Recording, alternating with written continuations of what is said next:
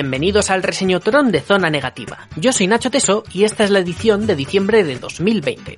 Mes, bueno, mes de Navidad, mes que siempre es especial y que esta vez vamos a celebrar al contrario que el año pasado. Mientras que en diciembre de 2019 sí optamos por obras dedicadas a estas fiestas, a estas fiestas, pues en esta ocasión hemos decidido que vamos a hacer un reseñotón estándar y que eso nos va a permitir ampliar miras y sobre todo que de cara a estas fechas tan señaladas podáis elegir posibles regalos ya sea para vosotros mismos o para cualquier persona querida. Y para poder conseguir una selección suculenta, deliciosa y más que aceptable para los estándares de esta nuestra web, estoy acompañado de Fer García, muy buenas. Hola Nacho, hola compañeros. Hola Jordi Molinari. Hola, muy buenas compañeros, es un placer volver a estar por aquí. Y bienvenido Juan Luis Daza, en el que es su primer reseñotrón. Muy buenas compañeros, encantado de compartir este rato con vosotros. Bueno, una vez presentados nuestros compañeros para el día de hoy, ya sabéis que a mí me gusta empezar con este jueguecito en el que cada uno de vosotros, sin decirme el nombre de las obras que habéis traído, recordamos que cada uno de vosotros traéis dos tebeos que vais a reseñar, Bien, pues quiero que cada uno de vosotros, sin decirme el título, me defináis la obra con una frase corta, una palabra incluso que os remita, que os llame la atención respecto al cómic, algo, algo que lo defina de alguna manera. Así que en este mismo orden, Fer, ¿cuáles serían tus palabras? Pues la primera no puede ser otra que Kowabunga. Y la segunda tiene que ser versatilidad. Imaginaba que ibas a decir Kowabunga, pero parte de mí esperaba que a lo mejor dijeras de pero... ¿Cuáles son tus palabras, Jordi? Pues para la primera obra sería Amor Adolescente y con la segunda creo que con Madre lo resume bastante bien. Ok. ¿Y cuáles serían tus palabras, Juan Luis? Pues una de ellas sería eh, Cleptómano y la otra sería Odisea. Ok. Bueno, pues esas son las palabras de las obras que vamos a ir descubriendo a lo largo del programa de hoy. Y antes de entrar en faena, un pequeño recordatorio de cómo funciona el formato. Como ya sabéis, como ya hemos dicho, como ya habéis oído, cada uno de ellos tiene dos obras. Una vez les toca el turno, empiezan con una reseña inicial de unos dos minutos y eso luego se abre a un debate de unos diez minutos.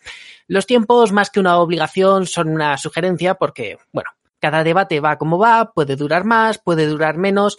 Al final, por donde nos lleve el cuerpo, por donde lo sintamos, así estará bien. Y llegamos ya, ahora sí que sí, al momento de empezar el reseñotrón como tal. Empieza Fer García en 3, 2, 1, ya. Bueno, pues como me he delatado abiertamente, voy a empezar con el primer volumen de Las Tortugas Ninja, que esta semana ha llegado a las librerías. Eh, bueno, el primer tomo de esta serie que en 2011 comenzó a publicar la editorial americana IDW y que renovó por completo la franquicia y, bueno, que se sigue publicando a día de hoy en Estados Unidos.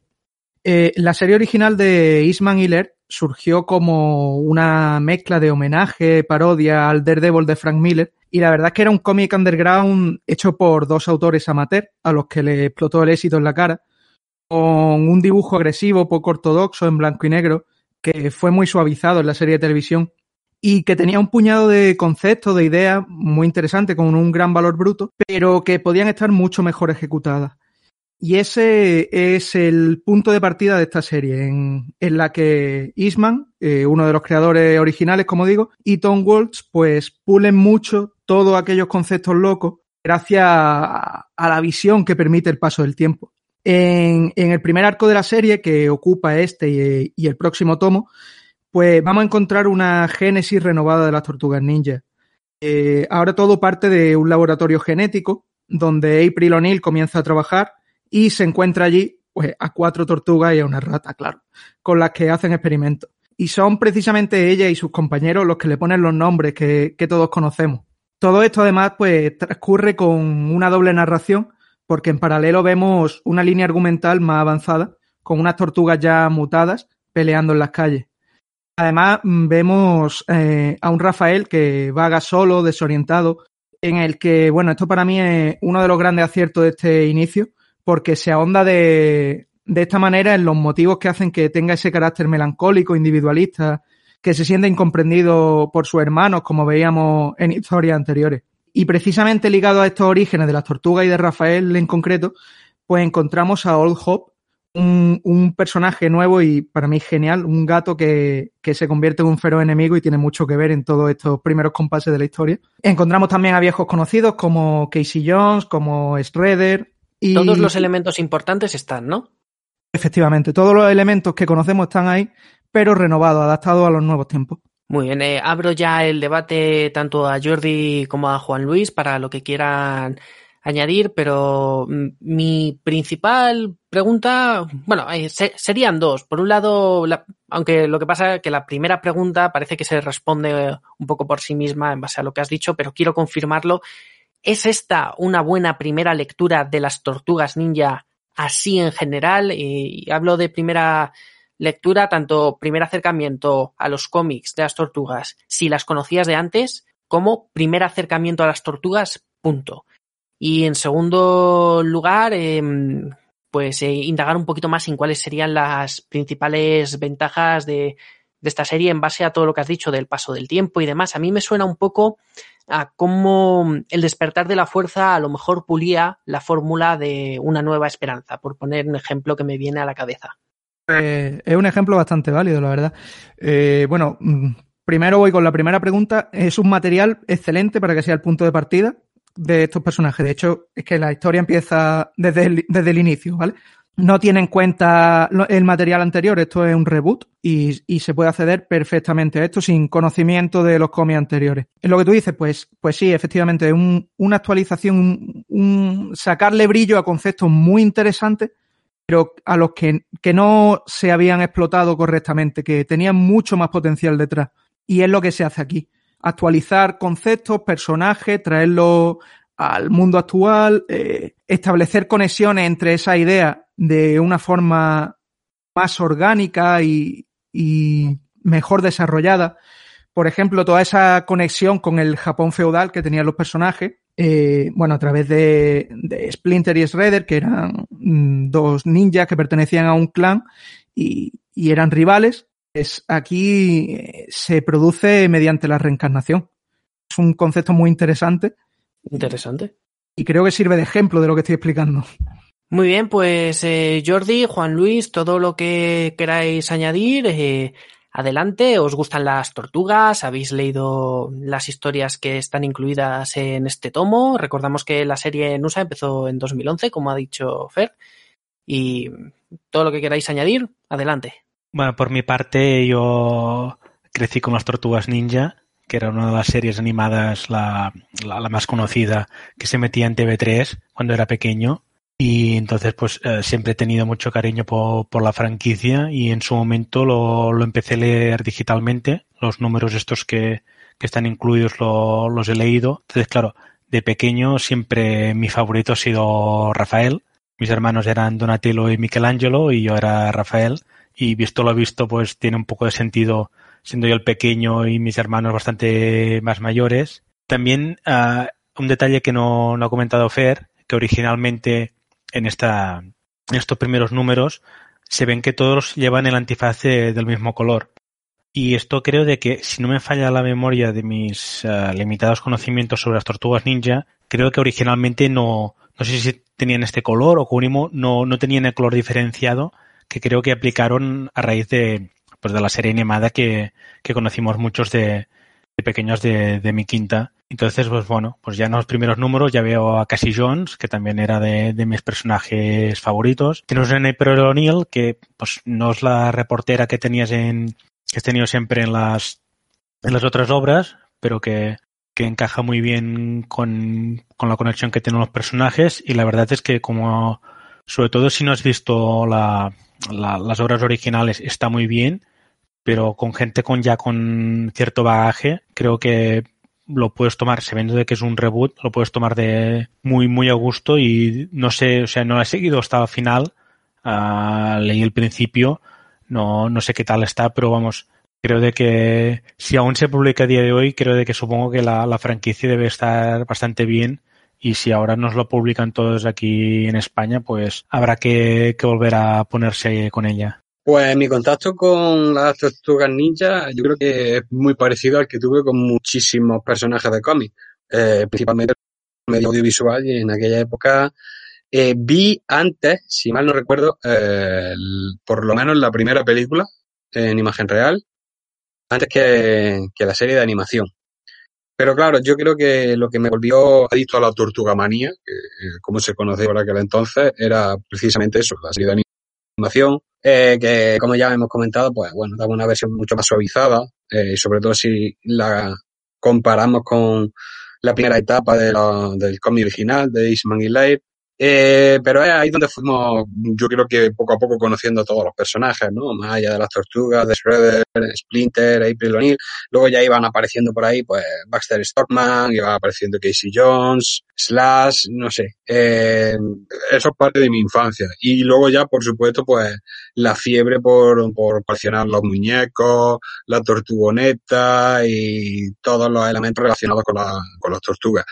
Y entonces, ya al tiempo y por medio de los cada vez más extintos kioscos, comencé a dar con grapas de, de, los cómics de las tortugas ninja, pero no de primera etapa, sino de las posteriores que hicieron, que eran, eran casi, si mal no recuerdo, estaban maquetadas como si fueran revistas y con un formato casi europeo y recuerdo que eran historias en color. Eh, No, las seguía cronológicamente, cuando encontraba alguna en el kiosco la compraba, pero recuerdo una etapa en la que incluso Rafael se había convertido completamente de, de negro y destacaba muchísimo en el resto de, de las tortugas. Y ya fui mm, interesándome cada vez más por los cómics y ya entonces sí fue cuando empecé la serie desde, desde sus orígenes. Eh, no la pude eh, terminar, pero bueno, la tortuga ninja de los cómics primigenios, tuve relación con ellas, me enamoré muchísimo, sobre todo eso que hemos comentado, ¿no? Esa influencia o esa sátira de, los cómics de Frank Miller. Pero sí debo admitir que este reinicio de 2011 no, no, no lo he catado. Y ya cada vez habláis mejor de él eh, y, y se hace como una especie de reinvención diferente pero respetuosa con la idiosincrasia de los personajes. Mm, yo creo que algún día me, me animaré a echarle un vistazo a ver qué tal, a ver si eh, es tan bueno como me comentáis. Y oye, Fer, ahora que, ahora que lo ha vuelto a mencionar Juan Luis, has, has indicado antes que la serie original, bueno, pues los 90, blanco y negro, homenaje y parodia underground al Daredevil de Frank Miller. Sin embargo, al día, a día de hoy las tortugas son claramente algo mainstream. Entonces, mi pregunta es, ¿se mantiene ese espíritu y se intenta recrear em, ese espíritu del cómic original o por el contrario se acepta que, bueno, que ahora las tortugas, lo dicho, son mainstream, no, no, no son realmente underground o no me da esa sensación a mí y por tanto hay que adoptar otro enfoque? Eh, a ver, sí, como, como ha dicho, ha comentado antes Jordi, eh, hay ciertos guiños al cómic original como, como esa, esos antifaces, ¿no? Que empiezan siendo todos rojos, y, pero sí que a partir del quinto número, pues en un momento muy emotivo se, se entregan los colores, ¿no? Que, que nacieron con la serie de televisión. Y mantiene ciertas conexiones con la serie original, por tanto, esos conceptos ligados al, Fran, al Daredevil de Frank Miller. Pero claro, mm, es un cómic elaborado de una manera muy distinta, más industrial, más cercano a lo que sería una Marvel o una DC. Entonces, lo que mantiene de aquello es por la simple inercia de que una renovación de aquellos conceptos, pero ya no es el objetivo de estos cómics. Muy bien, pues algo más que queráis añadir de esta obra, de las tortugas en general. Bueno, pues una última cosa que, que quería añadir es que a partir de cierto m- momento eh, la serie comienza a enriquecerse mucho con one-shots, miniseries, series limitadas, crossovers, que enriquecen mucho la, la visión que se tiene de, los personajes de su universo y que me parece un acierto que en la edición de aquí pues se vaya a incluir todo esto. La verdad que la va a ralentizar un poco, pero que merece bastante la pena todo el material. A la hora de coleccionar parece una decisión acertada. Muy bien, pues hemos hablado de Las Tortugas Ninja Volumen 1, editado por ECC Ediciones. Los autores son Bobby Curnow, Brian Lynch, Kevin Estman, Tom Waltz, Andy Kuhn, Dan Duncan, Franco Urru y Mateus Santolouco. Formato un tomo en rústica de 208 páginas por un precio de 20,50 euros. Jordi, es tu turno. ¿Cuál es tu primera obra del día? Pues la primera obra que traigo, un poco uh, parece que me repito de Mentir el Podcast porque de Resueño Tron porque está relacionado con el universo de Aquaman, pero me salgo de la, en esta ocasión de la línea principal, de la, de la línea que publica ECC, para irme a la que publica Hydra, más enfocado al público joven, para hablar sobre Mera contra la marea. Mera contra la marea es una, reinvención o reimaginación de, lo que es la historia de, amor entre Mera y Aquaman. En este caso, desde el punto de vista de, de Mera y más adolescentes todos los personajes de lo que sería en el, en el cómico original. En los dibujos tenemos a Stephen Byrne, que juega muy bien con, con sobre todo los colores de David Calderón.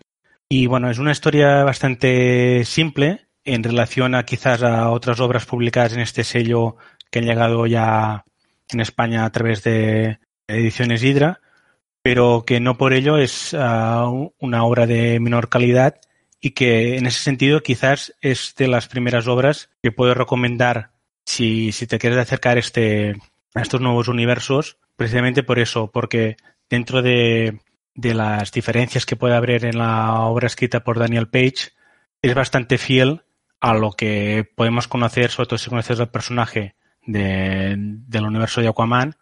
Y si no lo conoces, pues simplemente pues tienes una historia de amor adolescente que en ese sentido no, por ejemplo, en la película de, de James Wan, no se relata en ningún momento. Ya directamente te presentan ahí a Mera y tienes pues eh, en la aventura de, de, Aquaman pues tienes la historia de, del romance entre ellos, pero no tienes como una base de lo que era la historia original entre ellos.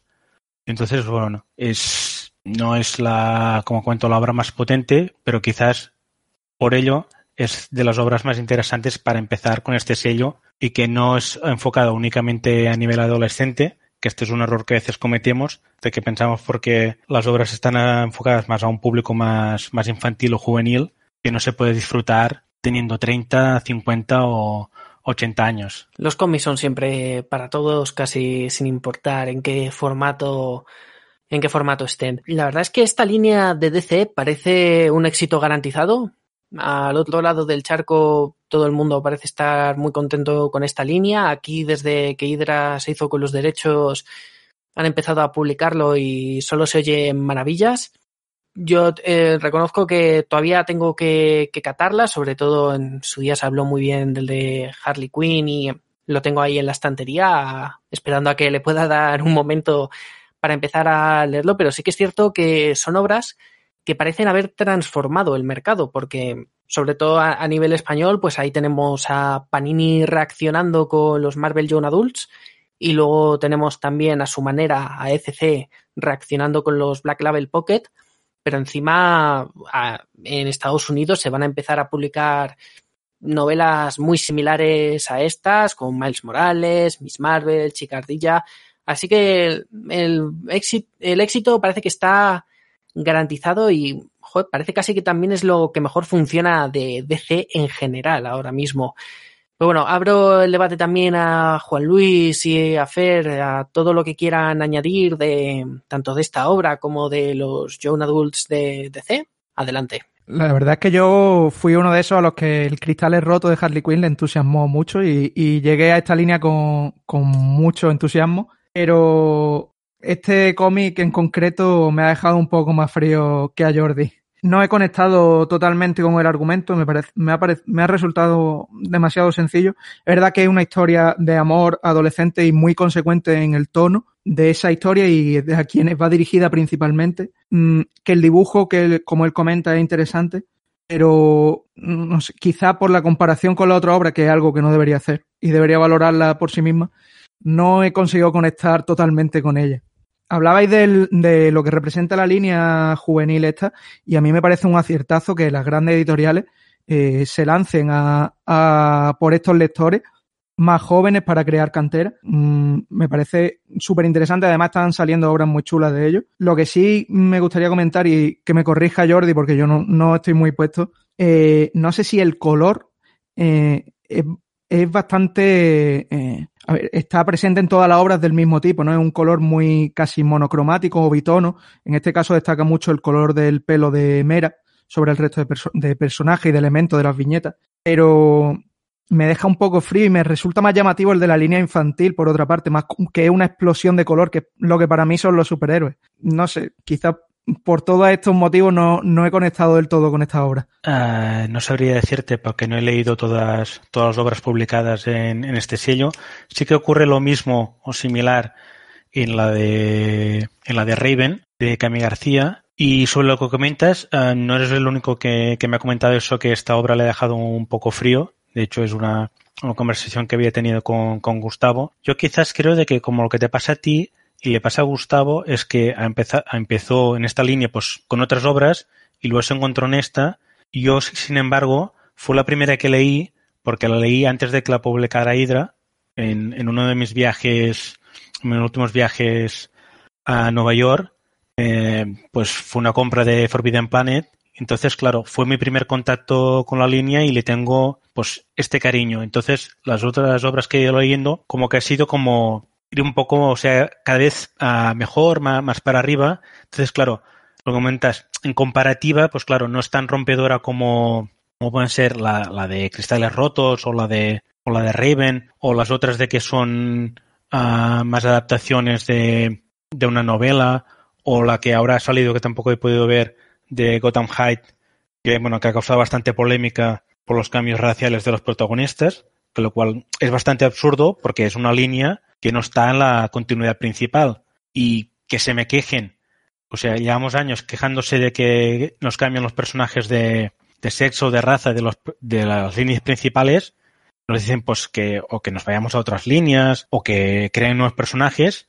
Y cuando haces esto de que los sacas de la continuidad para tener esta libertad, la gente se queja tanto más. Entonces, pues es bastante, bastante absurdo.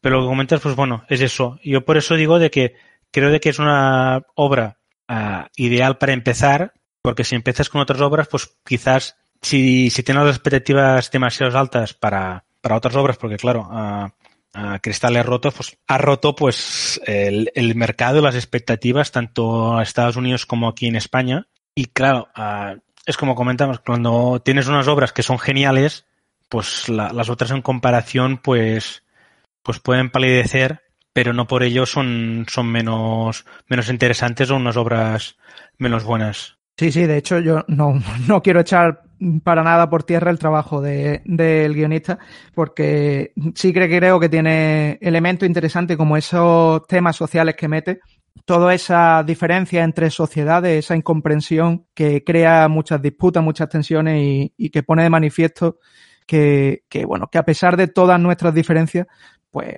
son muchas las cosas que nos unen y, deberíamos superarlas y, encaminarnos hacia nuevos horizontes. Bueno, y ahora es el momento en el que se delata, porque no suelo participar yo mucho en los reseñotrones, y es que no voy muy al día con novedades, por lo menos de las mayores. Eh, por ejemplo, la obra que estaba comentando Jordi, eh, la de Mera, no la he leído, eh, tengo información de ella por, la reseña que le hizo Gustavo en zona negativa. He echado un vistazo al arte que tiene y mm, se me hace muy peculiar esos tonos azulados, porque yo mm, normalmente el personaje de Mera o los relacionados con el universo de Aquaman, pues me, vienen los colores básicos de los personajes, ¿no? El verde, el amarillo. Y me parece una jugada bastante inteligente. Lo que pasa es que, como ya comentó, al no haber podido leerla, mm, no puedo hacer una valoración como han hecho Jordi, Fer o, o Gustavo en la reseña. Pero por otra parte, lo de la, las líneas Young Adults de las dos mayores, como ya hemos comentado, a mí me parece un acierto total. Primeramente para lo que ha comentado Fer, para hacer cantera, para atraer a unos lectores eh, adolescentes que puedan interesarse por los personajes más ya del cine, porque sabemos que sí, que al cine van masivamente a ver la aventura audiovisual de tanto de una editorial como de otra. Y yo poco a poco pues estoy comprando, ya, por ejemplo de Marvel ya me he hecho con el de Ojo de Halcón y quiero comprarme el de Campeones. Y aquí el de Mera me llama mucho la atención y algunos otros de los de DC quiero quiero hacerme con ellos a un precio muy competitivo. La verdad es que yo creo que es un acierto, es un acierto acercar precios más económicos a, lo que pueden ser potenciales lectores que acaben como nosotros, ¿no? Dedicando prácticamente su vida a hablar y a, leer de, de, del mundo del cómic.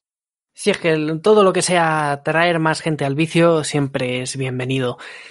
Muy bien, pues hemos hablado de Mera contra la marea, editado por Editorial Hydra. Los autores son Daniel Page y Stephen Byrne. El formato, pues hablamos de un tomo de tapa blanda con solapas, de tamaño reducido que ya casi podemos considerar estándar. 192 páginas por un precio de 14,95 euros. Y te llega el turno, Juan Luis. ¿Cuál es tu primera obra del día? Pues mi primera obra del día eh, ya tiene un tiempo. Pues claro, ahora le han hecho una edición muy bonita en, FC y yo tenía que hablarla porque tenía que comentarla porque yo creo que uno de mis tantos contemporáneos favoritos dentro del mundo del cómic eh, y eso que uno de, de, ellos cuando va en solitario con otros dibujantes no, no da la talla y yo soy muy fan. Pero voy a hablar de Catwoman si vas a Roma, de Jeff Loeb y Tim Sale. Eh, uno de los varios trabajos que, que esta pareja dedicó en DC. Y para mí prácticamente todos son genialidades. Y, si, y la que no lo es, pues puede estar muy cerca. Tenemos que recordar pues que Jeff Lowe y Tim Sale en, en DC hicieron series como El Largo Halloween, su continuación, Victoria Oscura, El Caballero Maldito, que es uno de mis cómics de Halloween favoritos. Eh, y, y, bueno, en Catwoman, si vas a Roma, pues tenemos este, este dúo que para mí trabaja perfectamente.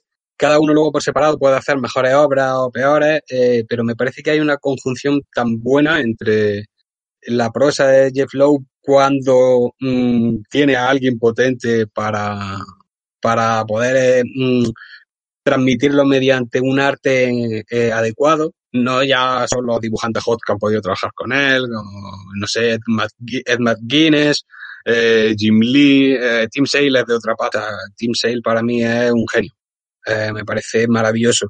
Y en esta miniserie de seis entregas, en la que Catwoman viaja, como ya hemos comentado, a la capital italiana, acompañado de, del acertijo, eh, investiga un caso que no se nos va desvelando. Bueno, no un caso, ¿no? O sabemos que siempre el personaje de Selina Kai siempre está relacionado con robos y con sustracciones y quiere descubrir una faceta oculta de una especie de secreto que hay detrás de su vida y está muy vinculado con el, con el mundo de la mafia y la Carmine Falcone, ¿no? La, la familia Falcone, que como ya hemos visto previamente, eh, Jeff Lowe y Tim Sale en el resto de historias que han dedicado a Batman, pues han tenido mucha importancia, tanto en el largo Halloween como en Victoria Oscura. Como en Batman en general, y, pero... así hasta hasta en muchos otros territorios, porque la verdad es que estos dos han creado historias que son puramente icónicas y atemporales. Simplemente funcionan, funcionaban en su momento, funcionaban hace cinco años y funcionan ahora.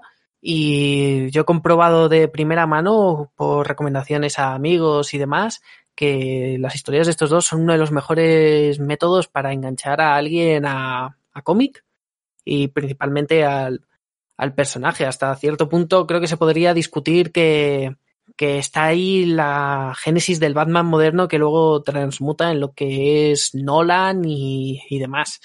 Pero por si acaso me meto en un fregado que no quiera meterme ahí, simplemente voy a abrir el debate también a Fer y a Jordi para que añadan todo lo que quieran añadir. Bueno, empiezo yo. Tengo que reconocer de que esta obra en concreto de, de, del dúo la tengo pendiente sí que cuando empecé, cuando empecé, bueno, cuando me volví adicto a leer cómics, pues una de las primeras obras que leí pues fue tanto Largo Halloween como Victoria Oscura, pero la verdad es que nunca nunca había pues como terminado la su trilogía con esta obra de, de Catwoman. Y aunque con, con, ahora la etapa de, de Tom King de Batman pues uh, me ha creado muchísimo interés con, con Catwoman Aparte de que evidentemente tengo pendiente también de, leer la, la, mítica etapa de Brubaker, pero la verdad es que no, no, no he podido aún leer uh, cuando vas a Roma. Pero vamos, si, si sé de que básicamente es uh, este dúo uh, haciendo de, de, las suyas tan bien como hicieron en, en, sus anteriores etapas y en otras obras de, de otras editoriales, pues poco más que, que, hay que decir, que es una cosa de que, que deberé suplir en breve, quizás con, con las fechas navideñas, de, de, leer por fin esta obra de, de Catwoman en Roma. Pues yo tengo que admitir también con vergüenza que esta es la obra que me queda pendiente por leer de, de esta pareja de autores, como le pasa a Jordi, que bueno, pues disfruté de, de las otras tres obras de Batman que ha mencionado Juan Luis, de El largo Halloween, de Victoria Oscura, del Caballero Maldito, muchísimo, tanto que, bueno, esto es una tontería mía, pero mmm, cuando algo me gusta mucho, me cuesta terminarlo, ¿no? No quiero, quiero tener siempre la oportunidad de poder leer algo más. Y lo dejo para una buena oportunidad. Me pasa también con el, con el Punisher de Ennis, que me he ido leyendo siempre el último tomo a raíz de que saliera uno más. Y por eso ahora tengo pendiente el Soviet Punisher este. Pero bueno, eh, coincido mucho con Juan Luis en que el trabajo de Loeb en solitario no me gusta mucho o nada. Recuerdo ahora aquellos Hulk multicolores que uf, me dan sudores fríos. me, me, vais a permitir, pero, pero... Y aprovechando que, que, no está José María Vicente, nuestro querido José María Vicente, compañero de cooperativa, sé que es súper fan del Hulk de Loef, pero me vais a permitir la ocasión, ya que él no está en este programa concreto, que para decir sencillamente no. y con eso me conformo porque no quiero ser malo. Menos mal que vino Greg Pak a arreglarle el asunto, porque joder. Totalmente. Y, y, algo que quería destacar también es que, bueno, pues el trabajo de Team Sale eh, me parece superlativo, tanto que, eh, bueno, el, su trabajo con los villanos me encanta, tanto que eh, a mí si me, me menciona a uno de ellos, la imagen que va a aparecer en mi cabeza es o, de las series animadas o de Teen Sale. Siempre va a ser una de esas versiones. Y, y es verdad lo que comentáis, que, que, las adaptaciones de Nolan pues bebieron muchísimo de todos estos cómics. Totalmente. De hecho, yo recuerdo que cuando me compré en su momento el largo Halloween, en la antigua edición de Planeta, al principio había como una especie de prólogo bastante extenso en el que el mismo Christopher Nolan y David S. Goyer eran entrevistados y hablaban de la gran, gran influencia que había del largo Halloween, sobre todo en El Caballero Oscuro. Y es que es cierto, la película no es una adaptación ortodoxa de ninguna obra de Batman, pero tiene mucho, mucho de, tanto de, como decimos, del largo Halloween, como de todos los trabajos que han hecho los Evi Sale con, con el universo de Batman. Eso está clarísimo. Una pregunta sobre este tomo de Catwoman. O sea, obviamente el largo Halloween y Victoria Oscura son obras completas en sí misma. Eh, puedes tanto, si quieres solo disfrutar de una de ellas, puedes, aunque se pueda a lo mejor discutir que se disfruta más si lees ambas. Mm, este tomo, sin embargo, y creo que ha quedado demostrado un poco con esta pequeña revancha que te han hecho al no haberse leído ninguno de ellos dos, el tomo que has traído tú, eh, sí que parece que este tomo se mueve en un espacio distinto.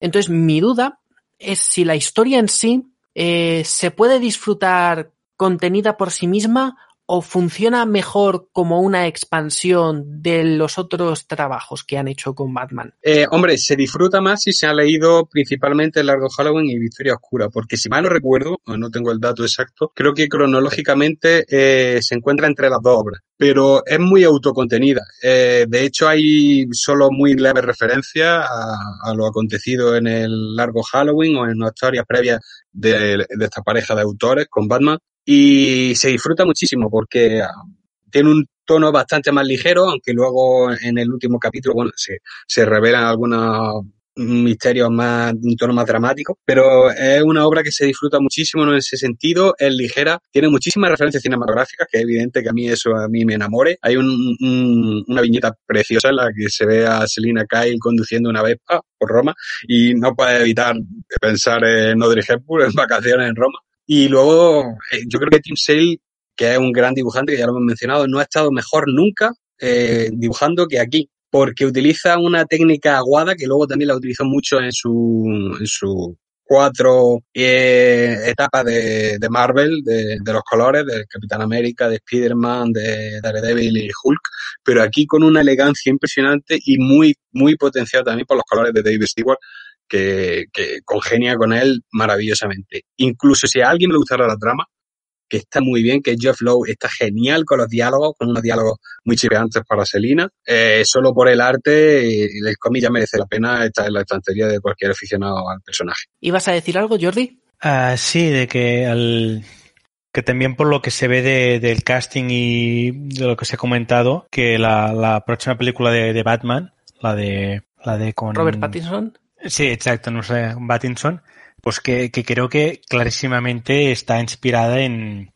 pues en, en el largo Halloween o en Victoria Oscura por, por eso, por lo que comento, por, por la, la, trama que se ha comentado, por todos los personajes que hay. O sea, mientras las otras no, obras de, Nolan claramente tienen influencias en los cómics, pero quizás puedes eh, dividir más qué, qué parte que no. Esta parece como que directamente ha hecho uh, el autor, el, el director, se ha cogido las dos obras y ha dicho, venga, si, si estas obras han funcionado tan bien, será por algo y aunque evidentemente no tiene pinta de que será la trama de, de largo Halloween, porque tampoco creo que diera para, una sola película, pero el rollo este que tienen Jeff Loeb y Tim Sale en sus obras, yo creo que lo habremos refletido muy así.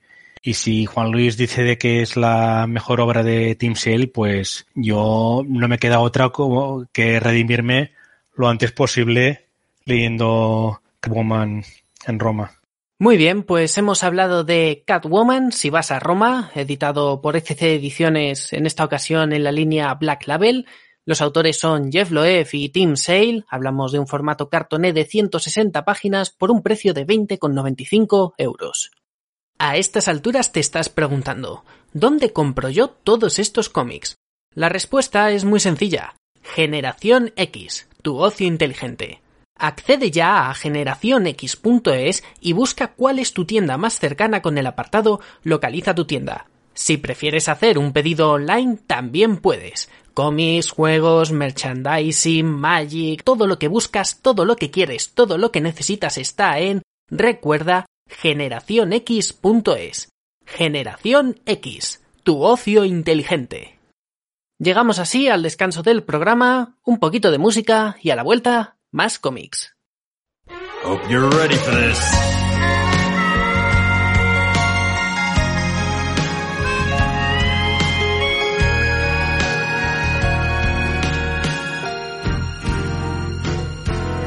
I've been a fool and you've been childish.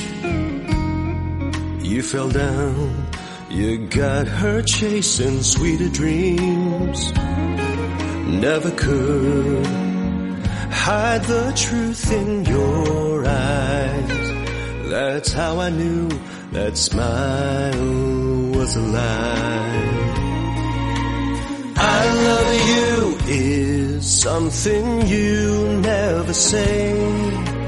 Couldn't get it out, always just pulled away.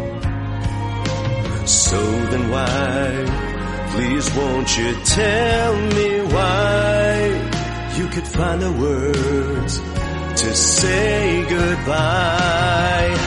I'm such a mess. I'm lost. I'm no good at this. I'm in love. Still in love. Still in love with you.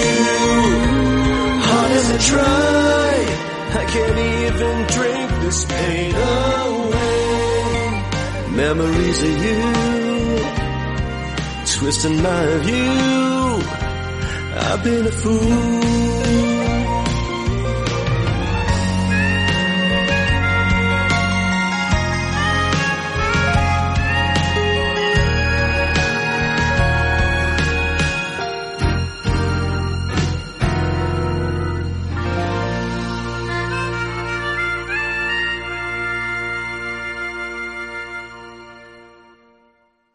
Seguimos aquí en el reseñotrón de Zona Negativa y continuamos. Fer, ¿cuál es tu segunda obra del día? Bueno, pues yo traigo El corazón del ator y otros relatos extraordinarios de Edgar Allan Poe, de Alberto Breccia. Y es que parece que son buenos tiempos para los amantes de este dibujante uruguayo, que estuvo toda su vida afincado en Argentina, ya que tanto Activerri como ECC Ediciones están publicando cómics de este maestro, que incluyen desde ideas originales a revisiones personales de los cuentos clásicos europeos o del mito de Drácula. Eh, en este volumen, pues, encontramos cinco relatos publicados entre 1974 y 1992, en los que adapta al cómic los escritos de este célebre autor americano. En concreto, se trata del Corazón del Ator, William Wilson, eh, La Máscara de la Muerte Roja, El Gato Negro y La Verdad sobre el caso del señor Valdemar. Como ya pasa en el caso de otro gran autor como era Richard Corben, eh, cuando adaptaba relatos del propio Poe o de Lovecraft, eh, es un dibujante que impone a la historia un sello muy personal. Y es que le encantaba trabajar en adaptaciones de otros autores, pero eh, él desterraba la idea de hacer mero traslado de un medio a otro, de una forma mecánica, fría, impersonal.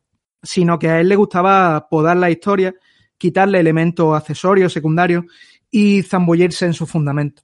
Eh, aunque Breccia había experimentado anteriormente con el color en el terreno de, la publicidad y de la ilustración, eh, sus cómics estaban, bueno, se limitaba al trabajo en blanco y negro y es a partir de uno de estos relatos cuando comienza a utilizar el color. Mm, De hecho, cada relato está realizado con diferentes técnicas de dibujo y de coloreado, haciendo gala de, de una increíble versatilidad artística a la que hacía mención anteriormente. Y es que Breccia pensaba que el estilo artístico debe adaptarse en todo momento a la atmósfera de los relatos. Para mí hace cinco adaptaciones súper interesantes, como digo, muy personales, en las que además desliza simbolismos muy potentes, como en el caso del relato de William Wilson, que lo ambienta en, en el carnaval argentino. Y es que en el momento de, de hacer este relato, en 1979, eh, esta fiesta llevaba tres años prohibida por la dictadura de Videla, que bueno, pues a la que estaban, se oponían abiertamente los autores del cómic y, que muchos de ellos fueron represaliados, como fue el caso de su compañero Oesterheld, con el que, bueno, guionista del Eternauta o de Morcinder, con el que el propio Breche había trabajado.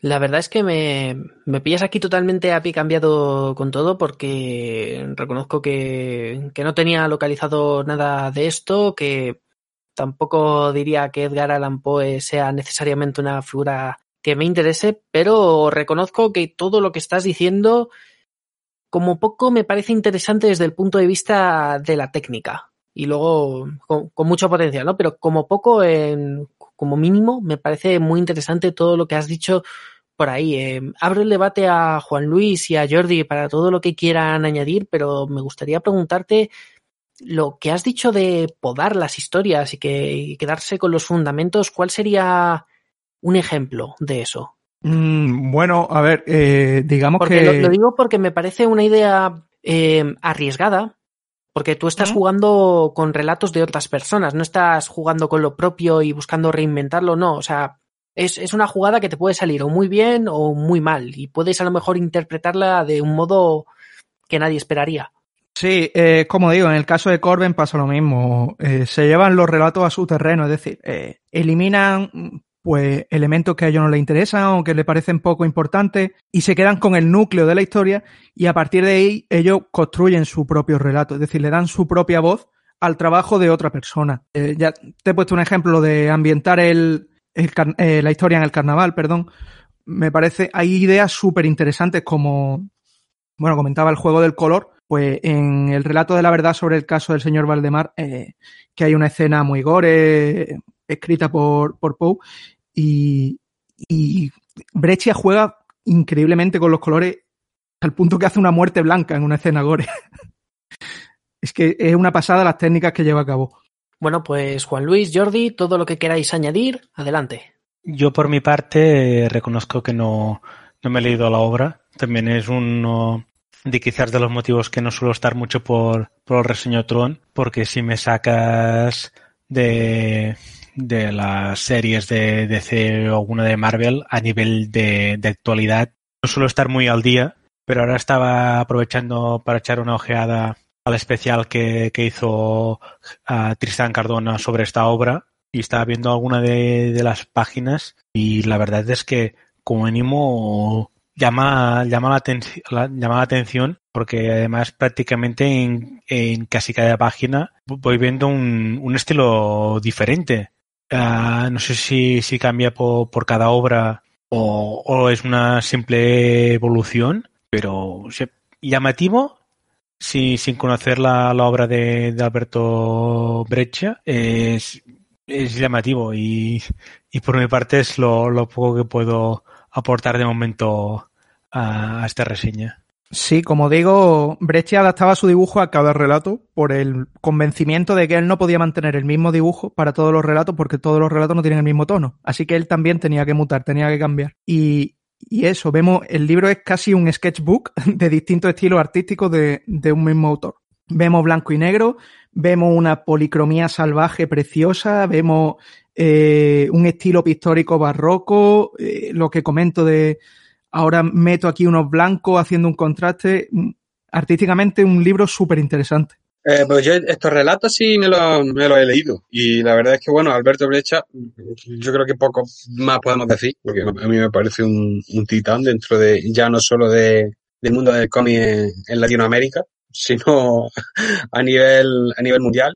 Y, y es algo que ha comentado Fer que me, que me parece muy interesante, que también ha comentado Jordi, es la, mm, más allá de que él adapta el tipo de relato, que recordemos que no solo ha adaptado a Edgar Allan Poe, también lo ha hecho con, con Lovecraft y con otros autores, eh, se mimetiza con el relato y se lo lleva a su terreno. Y el, el problema está en que, mm, y es una virtud, no lo vamos a negar, eh, Brecha ya era uno de esos autores que mm, lo ha hecho todo y lo ha hecho todo también, que llegaba un momento en el que decía, ahora voy a tirar hacia otro terreno y voy a experimentar con los colores, y voy a experimentar con la tinta y con, con otros métodos. Y yo debo admitir que a mí me gusta mucho más el Breccia de, de, del blanco y negro ese austero, el de la disposición clásica de viñetas, el de Mort Cinder, el de alguna de las historias de, de esta recopilación.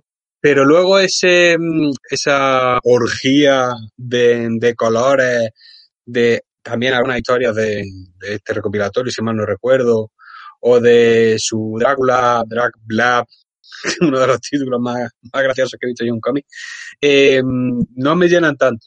Es decir, lo comprendo, mmm, entiendo la virtud que hay detrás de, ese trabajo y, y, lo complicado que es, su afán por ser rupturista, pero en ese sentido soy un poco más clásico y si tengo que elegir un brecha, pues sería principalmente el de Morsinder y el de algunos de estos relatos que son un poco más, como digo, pues ortodoxos. Pero vamos, mmm, eh, los grandes pueden permitirse eso. Eh, llega el momento en el que no tienen que demostrarle nada a nadie y experimentan con el medio con mejor o peor resultado, pero con un mérito siempre digno de elogio. Pues lo primero es que tengo que coincidir en que Drácula, Drácula, Vlad, bah, es uno de los mejores títulos de cómic que hay, ¿eh?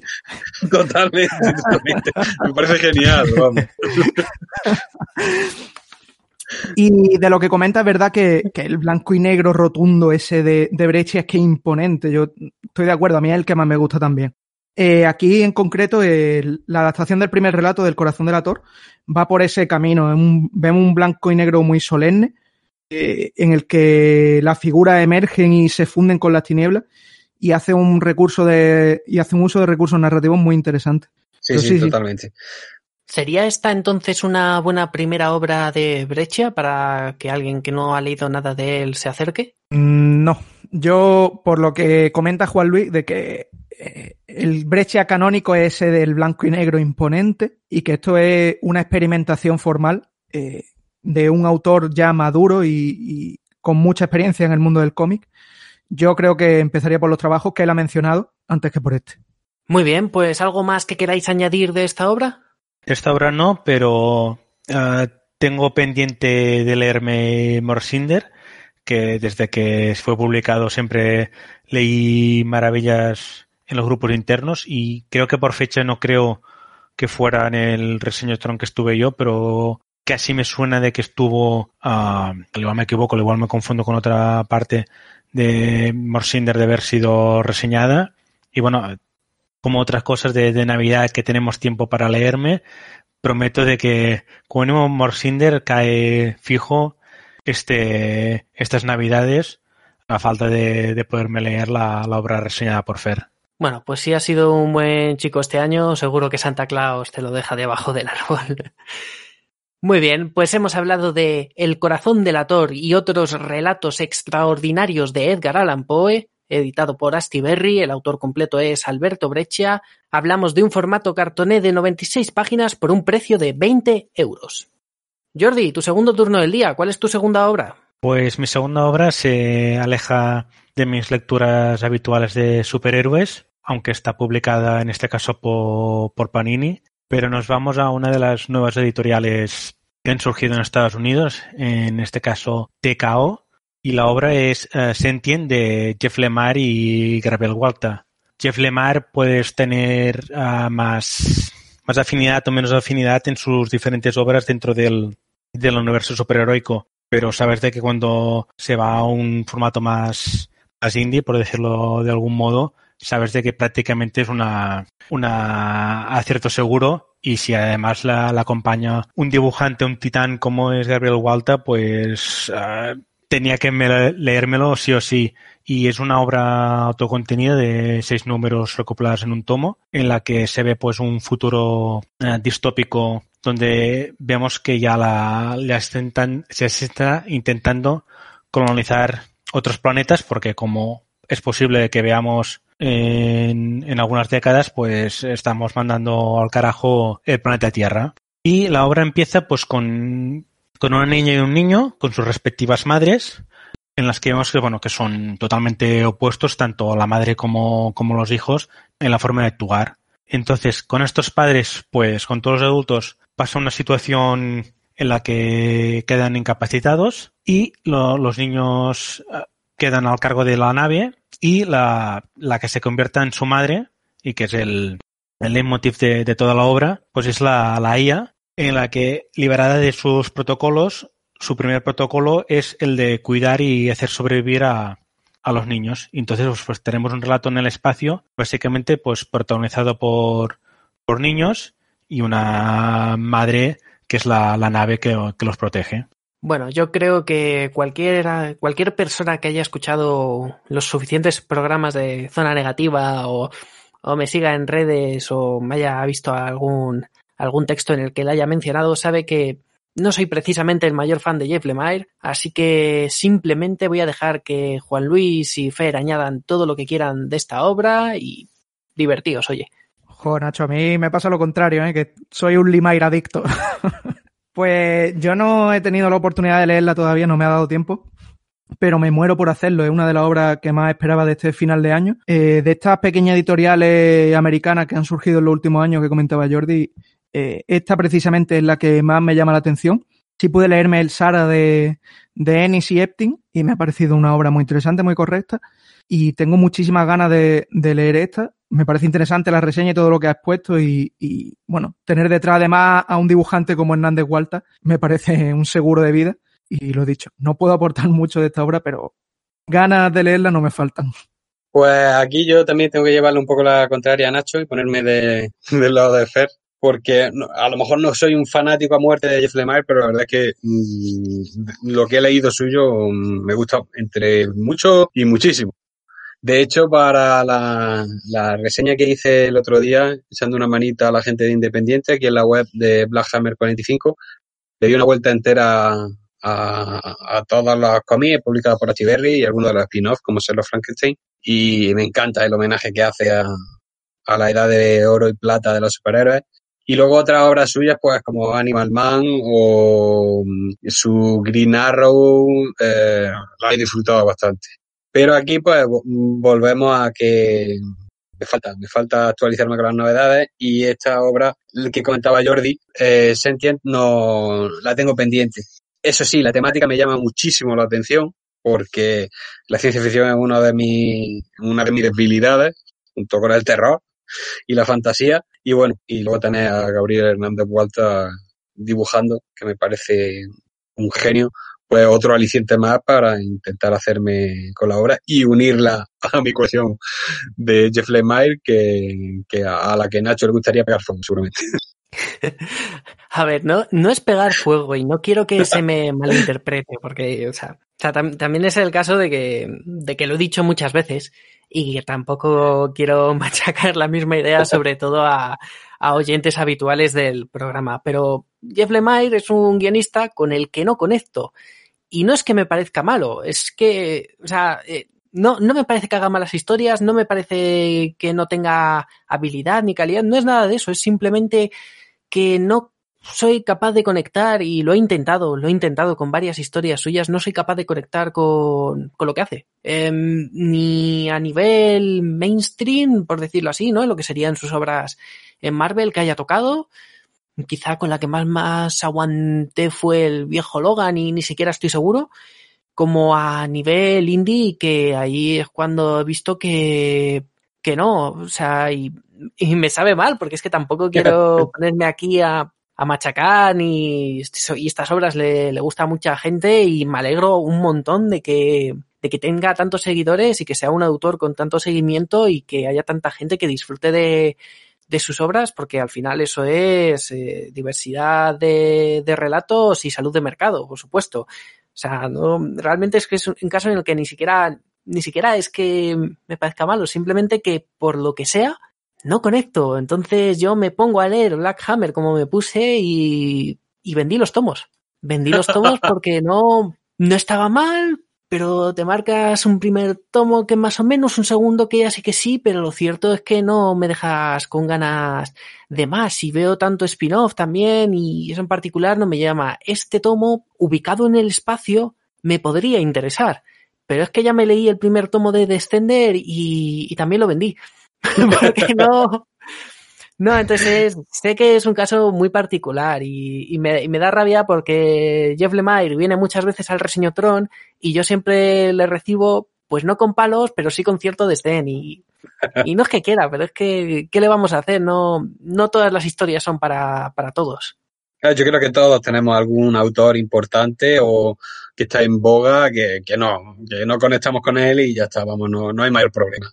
Bueno, yo tengo que decir que, por ejemplo, me leí el primer tomo de Black Hammer, que también hablaba mucho, y la verdad es que no, no terminé de conectar en el sentido de que no, no continué, de momento no he continuado los siguientes tomos, los spin-off, y de hecho esto fue de, en parte lo que me decantó en, en hablar sobre Sentient, que recientemente acaba de salir publicado, y en parte entiendo de que que ni Fer ni Juan Luis lo hayan podido catar si van a, a nivel de publicación española. Pero te digo, yo por ejemplo con digo, Black Hammer no, sí que por ejemplo a su, su Green Arrow me encantó, su, su Animal Man también me gustó mucho, su Liga de la Justicia Oscura es lo que más me, me flojea a ese nivel de decir. Ah, el, el recientemente ah, con, el que me he redimido ha sido su, su The Question, aunque sea básicamente un tributo a, a la obra de Denis O'Neill está, está muy bien. Y Descender la tengo a medias. Hace tiempo que no,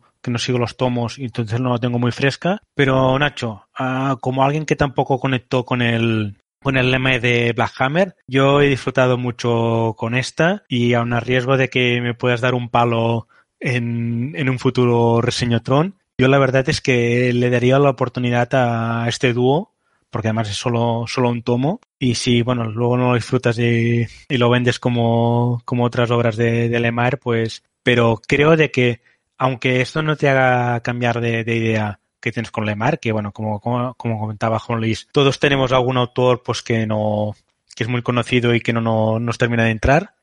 Yo creo de que esta obra la, la puedes disfrutar bastante bien y bueno, no, es la primera obra por mi, por mi parte de TKO. A Ennis, por ejemplo, la de Sara, uh, Ennis, como comentas tú con Lemar, a mí no he terminado aún de cogerle el punto a Ennis y no sé si a día de hoy lo cogería, al igual quizás el Ennis de, de 2019-2020 me entra mucho mejor que el, que el Ennis de, de los 90 y de principios de, del 2000. Pero ya te digo, o sea, no, no quiero spoilear mucho más de, de la obra, porque es, acabará de salir recientemente y eso, recopila solo seis números, pero la verdad es que yo que, bueno, yo es que tengo debilidad por las historias donde de hijos con, con madres o padres y entonces pues no sé ha, ha, han sumado todos los elementos que con, con, con una cosa que es que por otro lado o sea sí que veo veo las temáticas veo las cosas de, de Lemire veo los temas que quiere tratar y digo joder qué guay pero luego simplemente cómo lo expresa no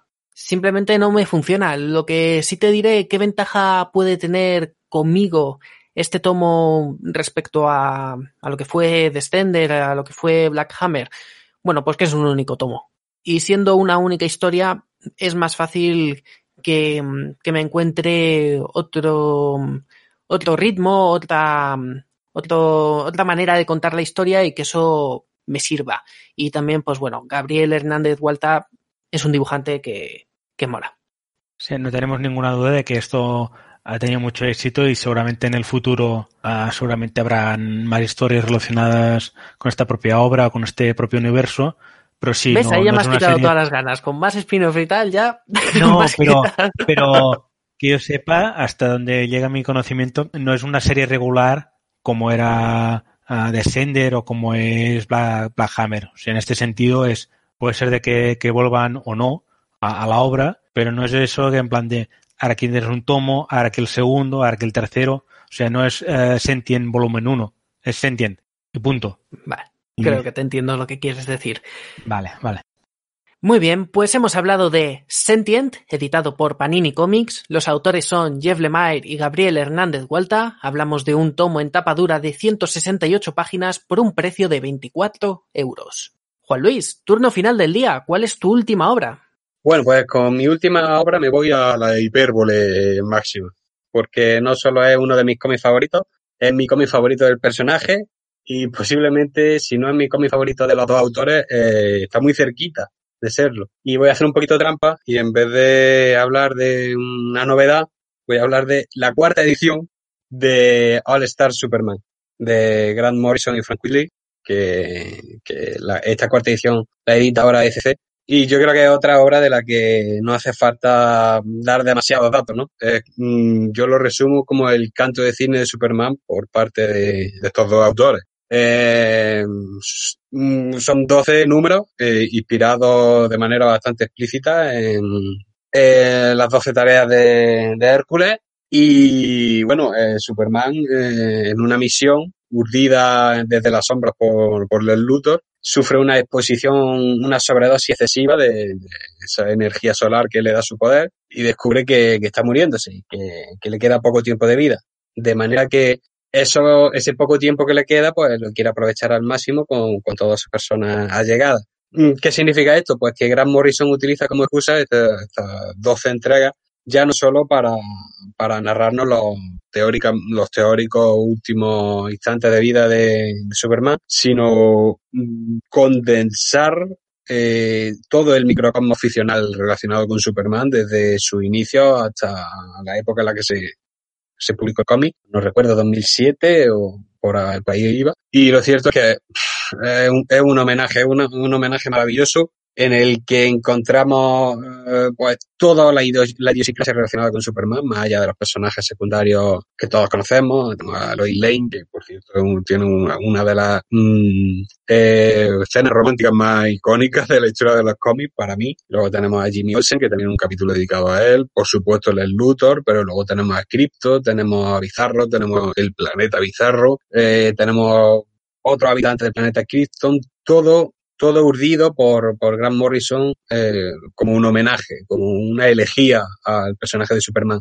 Y claro, si luego tiene a los lápices Frank Whitley, que me parece un titán, que es maravilloso y aquí posiblemente consiga, si no el cenit de su carrera, muy cerca, porque la época en la que colaboró con Morrison en esta colección ya habían colaborado muchísimas veces juntos en Vértigo, en las colecciones, en los nuevos X-Men, eh, la verdad es que el, eh, es uno de mis cómics favoritos, mi historia predilecta de Superman y solo puedo tener elogios, elogios para esta obra, una obra maestra para mí. Es curioso las dos obras que has escogido hoy, ¿no? Porque son dos dúos muy particulares. Son dos dúos que en general yo creo que van bastante unidos. Jeff Loeb y Tim Sale, sus dos nombres casi te salen solo seguido el uno de otro. Y creo que en parte ocurre lo mismo con Morrison y Frank Whitley, eh, gracias a esta obra. Reconozco que no me he acercado a All Star Superman. Siempre me ha llamado la atención, me llama la atención también cómo existe All Star Superman y All Star Batman y ambas obras son la antítesis la una de otra. Es Totalmente. increíble cómo varía eh, una respecto a la otra y eso que dices, bueno, pues es Frank Miller escribiendo a Batman, pues efectivamente. Así que eh, como hay una serie como de particularidades en torno a esta obra, pero yo voy a optar por una de mis preguntas favoritas en estos casos y es, ¿es esta una buena primera obra de Superman? Eh, Y ya para, de paso, eh, abro el debate tanto a Fer como a Jordi para todo lo que quieran añadir. Pues mi respuesta a esa pregunta es sí y no. En el sentido de que sí, porque al ser una obra autocontenida, tenemos un principio, un nudo y un desenlace, y se puede disfrutar 100% siendo un lector neófito. Tenemos la historia, tenemos los personajes, un desarrollo adecuado, un dibujo maravilloso, pero, pero, y yo supongo que Jordi eh, estará de acuerdo conmigo y los compañeros de DC de la web también, eh, hay que conocer aunque sea un poco la, la, la historia editorial de Superman, porque es, un, es, una obra llena de guiños, aunque es un Ellsworth que, que no va con la continuidad clásica de, del personaje de Superman en sus colecciones. Eh, es, como he comentado previamente, lo condensa todo, lo, eh, utiliza toda la esencia de, de, lo que hace a Superman ser lo que es. Eh, tanto los elementos que podían haber en su momento quedado ridículos, como otros más contemporáneos y, y, crea algo tan homogéneo, tan compacto, que es que funciona al 100%. Y, y respetando muchísimo ya no solo la esencia del personaje, sino a, a sus creadores, que hay un, un, homenaje maravilloso en un par de viñetas. Eh, yo recomendaría, sí, a un lector neófito que, que le echa un vistazo, pero no lo va a disfrutar tanto como alguien que conozca un poco más en profundidad al personaje. Pues yo coincido totalmente con la valoración de Juan Luis de la obra y con la respuesta que te ha dado. Eh, creo que es una obra que se disfruta a muchos más niveles y tiene un bagaje con el personaje, con todos sus personajes secundarios, con su historia, su universo. A mí es una obra que me enternece muchísimo. Me parece la historia definitiva de Superman. Me encanta cómo mm, ante un gran peligro personal, una certeza, ¿no? De que se acaba todo, sigue siendo Superman como saca un momento para, para despedirse de sus seres queridos, para mm, intentar eh, redimir incluso a Bizarro, ¿no? Hacer de él algo mejor, darle mm, un futuro, no sé, es una obra que me encanta y me encanta esa asociación con Quietly. Como comentaba ya antes, si los Epi y Sale van unidos, pues para mí también eh, Quietly es el dibujante definitivo de Morrison. Y habéis mencionado los nuevos X-Men y estaba yo pensando, madre mía, unos nuevos X-Men si hubieran estado todos dibujados por Quietly.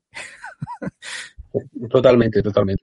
Es que ciertamente dentro de, la larguísima etapa de los nuevos X-Men, con tantísimos dibujantes y, algunos muy buenos, que ya, como comentamos, Igor Corday, el pobre, eh, no estaba en su mejor momento, los, arcos, los arcos dibujados por Frank Whitley son los mejores. En la mansión, eh, E de extinción. Y es que hay una armonía es que es como he leído yo en algunas reseñas, es que parecen un solo autor eh, creando. Mm. Yo creo que pasa también eso mismo en la etapa de Batman, que los cómics de Quietly eleva el trabajo de Morrison exponencialmente. Y, y en el caso de los X-Men, pues es verdad que eran su, los mejores arcos eran los suyos y, y, ya no era por de mérito de otros dibujantes que digan no me gusta este dibujo tal. Era más bien por el carrusel, el baile de dibujante que, que, que bien le hubiera sentado, como, como en este caso, 12 numerazos con el mismo escritor, el mismo dibujante, que son solidísimos, eh, una obra maestra. Totalmente. Y de hecho, hay una mimesis tan buena entre Grant Morrison y, a lo mejor que lo que digo esto, esto que voy a decir es un poco polémico, pero hay una consonancia tan buena entre Grant Morrison y Frank Whitley que llegado el momento de que Frank Whitley a lo mejor no está disponible, eh, recurre a Chris Burhan, que desde mi punto de vista es muy deudor del trazo de, Frank Whitley, lo ha mostrado en distintas obras en las que ha colaborado con Morrison. Yo por mi parte poco más puedo añadir. Creo que uh, el otro día estaba escuchando uh, los últimos reseñotrones y le hace un par de, meses que estaba Samuel alabando la figura de Superman y la verdad es que creo de que Superman que te puede gustar más o menos define lo que es el, género superheroico y quizás como comenta Fer no sea la, la primera obra de, de Superman que, a leer porque si tienes bagaje, pues lo, lo puedes apreciar muchísimo más, tanto el, eh, personaje de Superman como el trabajo uh, que hace Grant Morrison, pero creo de que es una obra imprescindible, uh, seas de Marvel, seas de DC, si, si tienes un mínimo interés, un mínimo amor por el cómic de, superhéroes, esta es una obra que no, que no puede faltar en algún momento en, en la lectura.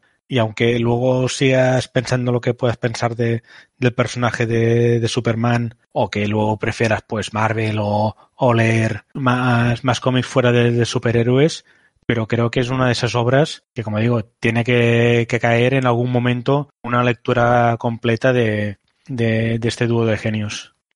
Muy bien, pues hemos hablado de All Star Superman, editado por ECC Ediciones una vez más en Black Label. Los autores son Grant Morrison y Frank Whiteley, formato cartoné de 328 páginas por un precio de 36 euros. Bueno, pues eso ha sido todo. Un mes más, seis TVOs que con un poquito de suerte os habrán interesado y que, como ya hemos dicho al inicio, en fechas navideñas os ayudarán, os darán ideas sobre qué podéis regalar o qué podéis disfrutar cuando os queráis dar un capricho yendo a vuestra tienda habitual. Una vez más, muchas gracias, Fer. A vosotros, compañeros, un placer. Muchas gracias, Jordi. Un placer, como siempre. Siempre se disfruta a, a estando en los podcasts de Zona Negativa. Y un placer, Juan Luis. Igualmente, compañero. Ha sido todo un honor haceros compañía. ¿Has disfrutado de tu debut en el programa? Totalmente. La verdad es que me ha gustado muchísimo la experiencia. Me alegro. Y gracias a vosotros, queridos oyentes. Cerramos ya. Yo soy Nacho Teso, gracias por estar aquí, gracias por escucharnos en cada podcast y nos oímos en el próximo Reseño Top. 起死回生時代に諦めない譲れない夢がある必ず